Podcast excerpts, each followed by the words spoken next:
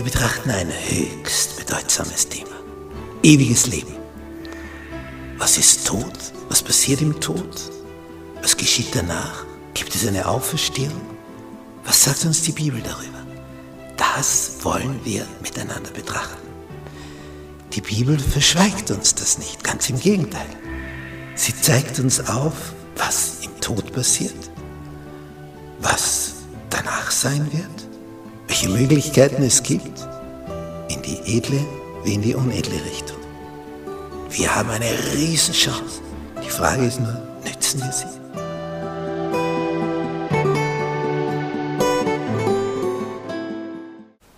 Donnerstag. Sein Name an ihren Sternen. Was bedeutet das? Wenn Gottes Name an unseren Sternen ist, das ist so ein schönes Bild. Es ist unser ganzes Denken, Fühlen, Wollen, ist auf ihn konzentriert, voller Dankbarkeit. Es ist etwas, was unser Herz mit Freude erfüllt, allein wenn wir nur an ihn denken. Und er wird bei ihnen wohnen, heißt es. Er ist bei uns. Es ist kein ferner Gott. Wir werden ihn schauen von Angesicht zu Angesicht. Dann haben wir einen Körper, der das ertragen kann. Vorher wären wir nicht dazu in der Lage gewesen. Da wären wir gestorben, umgekommen beim Anblick. Aber dann, es ist alles ausgemerzt, alles Böse, alles Verkehrte ist weg. Es ist nur mehr Gerechtigkeit, Frieden, Freude, Harmonie.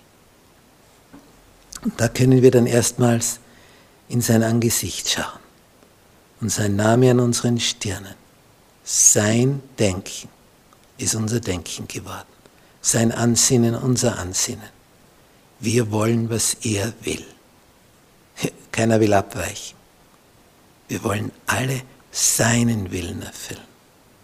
Voller Liebe, voller Dankbarkeit. Wir sind einfach am Ziel angekommen. Als Abraham über Jahre hinweg, wir würden heute sagen, vertröstet wurde, ja, du aus dir wird ein großes Volk werden und Könige werden aus dir herauskommen. Ja, das ist alles gut und schön. Und was sieht er dann davon? Nichts. Gar nichts. Und irgendwann kommt er zu dem Punkt, tja, wohl nicht bei mir. Und dann erscheint ihm der Herr, wir haben das berichtet im ersten Mosebuch und dort in Kapitel 15. Und diese, dieser Dialog, dieses Gespräch, was da geführt wird, das gibt so viel Einblick in die menschliche Seele.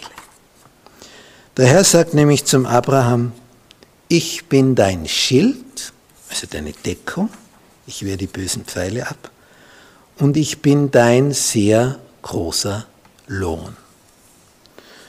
Nun, das ist jetzt die Ansage. Und Abraham ist mehr oder weniger der, der sagt, ja, und was merke ich davon? Und er fügt hinzu, Herr, Herr, was willst du mir geben? Ich gehe dahin ohne Kinder und dieser Eliezer von Damaskus wird mein Haus besitzen. Das ist ein Verwalter, sein bester Mann. Und Gott sagt nichts. Gar nichts. Und dann redet er weiter.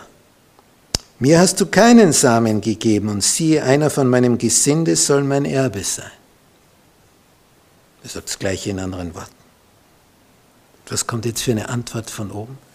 Er soll nicht dein Erbe sein, sondern der von deinem Leibe kommen wird, der soll dein Erbe sein. Und er hieß ihn hinausgehen und sprach, sieht gen Himmel, es war so Nacht, zähle die Sterne, kannst du sie zählen? da haben wir unsere Schwierigkeiten, nicht? Habe ich den schon gezählt? War der schon dabei? Wir können ungefähr 3000 Sterne mit freiem Auge sehen. 3000 Sonnen, um die wiederum Planeten kreisen. Und so kannst du es zählen, also soll dein Same sein. So viele Nachkommen. Und dann kommt dieser gewaltige Vers 6 in 1. Mose 15. Und der hat eine Wucht. Später zitiert das Paulus im Brief an die Römer.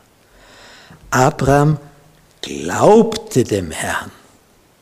Er ist aber jetzt schon fortgeschritten. Wenn du 85 bist, dann ist das also schon ein bisschen anders mit Nachwuchs und so.